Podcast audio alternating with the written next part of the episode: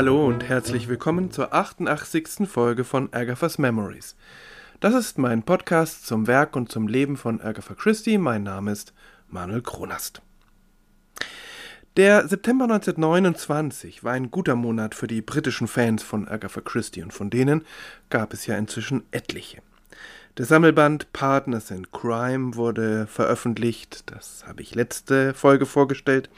Die Hundegeschichte Next to a Dog im Grand Magazine, siehe die vorletzte Folge. Und dann am 22. September 1929 die kleine Geschichte The Accident, der Unfall, im Sunday Dispatch.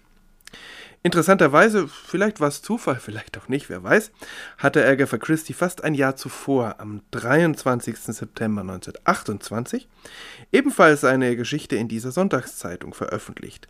Und in beiden Geschichten geht es darum, dass ein Verbrechen, ein Giftmord verhindert werden soll.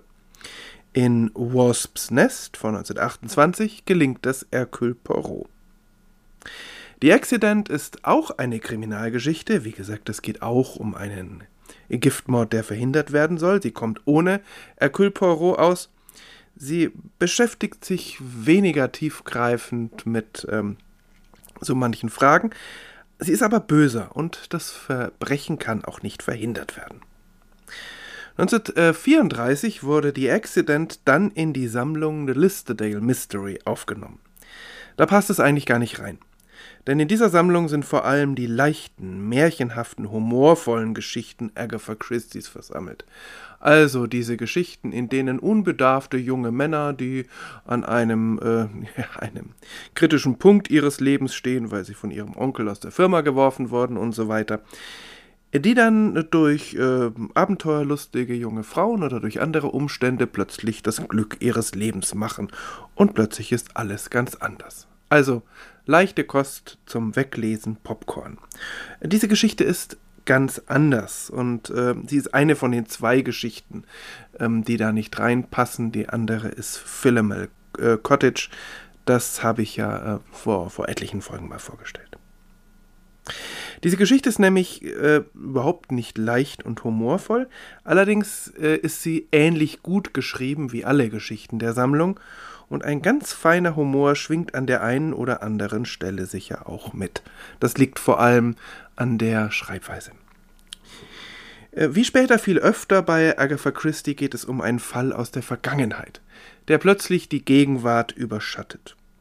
Und es geht um die Frage, ob Personen, die einmal gemordet haben, das wieder tun. In der Regel wird das bei Agatha Christie bejaht dann durch ihre jeweilige Detektivfigur, also Hercule Poirot, sagt das immer wieder. Hier in dieser Geschichte bekommt die Antwort aber einen Twist, der eigentlich gar nicht typisch für Agatha Christie ist. Die Geschichte beginnt mit der Unterhaltung zweier alter Herren. Captain Haydock ist ein pensionierter Kapitän, der spielt aber für die eigentliche Handlung keine wichtige Rolle. Er ist mehr ein Stichwortgeber oder auch ein Fragenaufwerfer für seinen Gesprächspartner. Das ist nämlich äh, Mr. Evans, ein pensionierter Inspektor von Scotland Yard. Er ist neu in der Gegend und er meint in der gemeinsamen Nachbarin Mrs. Marrowdean eine Angeklagte in einem neun Jahre zurückliegenden Mordfall zu erkennen. Mrs. Anthony, so hieß sie damals, wurde beschuldigt, ihren Ehemann durch Arsen vergiftet zu haben. Äh, Im weiteren Verlauf der Ermittlungen kam heraus, dass noch früher, da war sie gerade 18, ihr Vormund und Stiefvater bei einem Unfall von einer Klippe gestürzt war. In beiden Fällen Unfälle, Accidents, deshalb auch der Titel der Geschichte, äh, die genau das gewesen sein könnten, eben Accidents, oder etwas ganz anderes, also hervorgerufen durch diese junge oder dann nicht mehr ganz so junge Frau. In beiden Fällen sprechen die Umstände allerdings für sie. Nur im zweiten Fall kommt es überhaupt zu einem Verfahren. Der Stiefvater war schon älter und der Küstenweg sehr gefährlich. Und Mr. Anthony war ein Arsenic Eater. Das muss heute sicher erklärt werden. Ähm, 1929 äh, war das äh, ein ganz gängiges Phänomen und bei Agatha Christie spielt dieses Spleen ab und zu eine Rolle. Ich beziehe mich im Folgenden auf das sehr interessante Buch von Catherine Haag ab, A is for Arsenic 2015 erschienen. Hark Up, sie ist ja Chemikerin, widmet darin jedem der von Agatha Christie hauptsächlich verwendeten Gifte ein eigenes Kapitel, die alphabetisch geordnet sind. Und deshalb handelt das erste Kapitel auch von Arsen, A for Arsenic. Und darin schildert Hark Up den sehr interessanten Umgang der Gesellschaft, also interessant in Anführungszeichen, mit Arsen im 19. und beginnenden 20. Jahrhundert.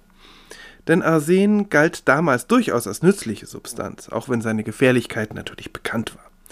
Das sorgte dafür, dass Arsentests nicht zwingend daran scheiterten, dass es äh, schlechte Messtechniken gab, sondern das lag oft daran, dass viele Menschen auch äh, schon allein durch ihre Lebensweise große Mengen von Arsen im Körper hatten. Arsen wurde zum Beispiel als Farbstoff für Tapeten verwendet.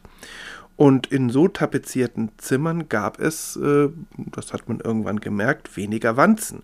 Und insofern waren diese Tapeten doppelt begehrt und erst spät hat man dann Zusammenhänge festgestellt zwischen den Tapeten und dem manchmal doch etwas schlechteren Zustand der menschlichen BewohnerInnen.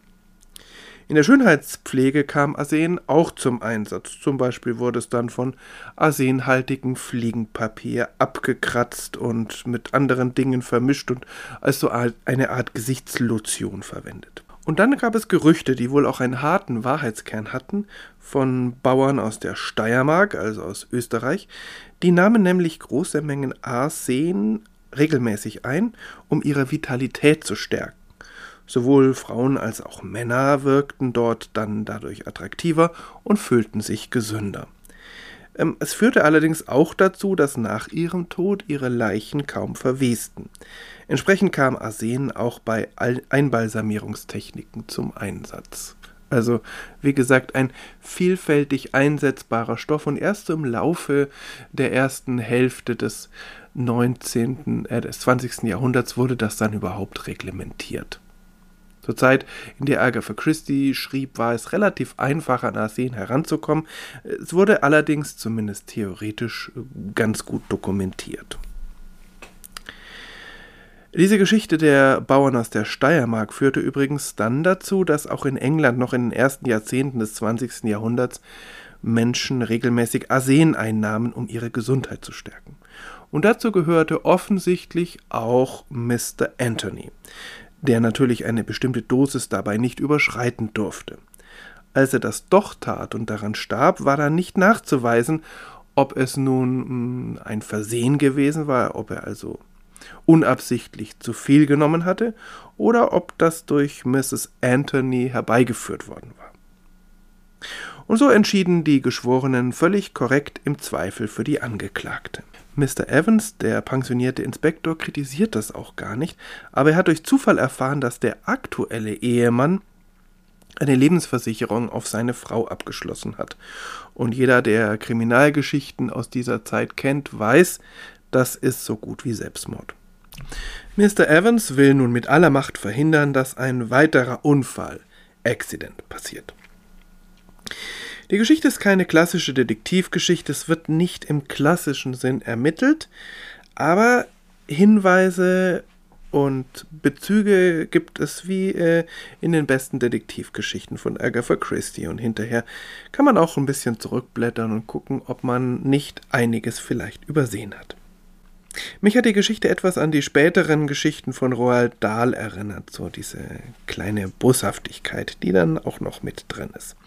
Nebenbei stellt sie die Frage, ob es nicht gut wäre, Verbrechen ruhen zu lassen. Das ist am Anfang die Position von Captain Haydock, der gesagt, also wenn es einen nicht direkt betrifft, soll man doch die Finger davon lassen. Wer weiß, was daraus letztendlich äh, resultiert, und das äh, stimmt in dieser Geschichte vollends. Auf der anderen Seite stellt sie die Frage, ob Verbrecher vom Verbrechen lassen können. Hier wird das alles, werden diese beiden Fragen nicht wirklich ausbuchstabiert, aber sie werden Agatha Christie durch ihr Werk hindurch begleiten und an der einen oder anderen Stelle wird sie es etwas ausführlicher behandeln. The Accident ist eine kleine Geschichte, schnell gelesen, rund, gut geschrieben und wie gesagt, in dem Sammelband, den es wunderbarerweise seit kurzem auch auf Deutsch gibt, ist sie ein wenig ein Fremdkörper. Aber dafür kann sie ja nichts. Ich kann sie nur empfehlen, weil sie eine weitere Facette von Agatha Christie's Werk freilegt und das auch noch sehr gekonnt tut.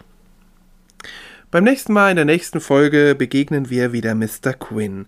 Auch dann geht es um eine Geschichte aus der Vergangenheit, aber wieder ganz anders. Für heute sage ich vielen Dank fürs Zuhören, fürs Herunterladen und auch fürs Weiterempfehlen, wenn es gefallen hat. Ich fand es schön, dass Sie dabei waren, dass ihr dabei wart. Bis zum nächsten Mal. Alles Gute.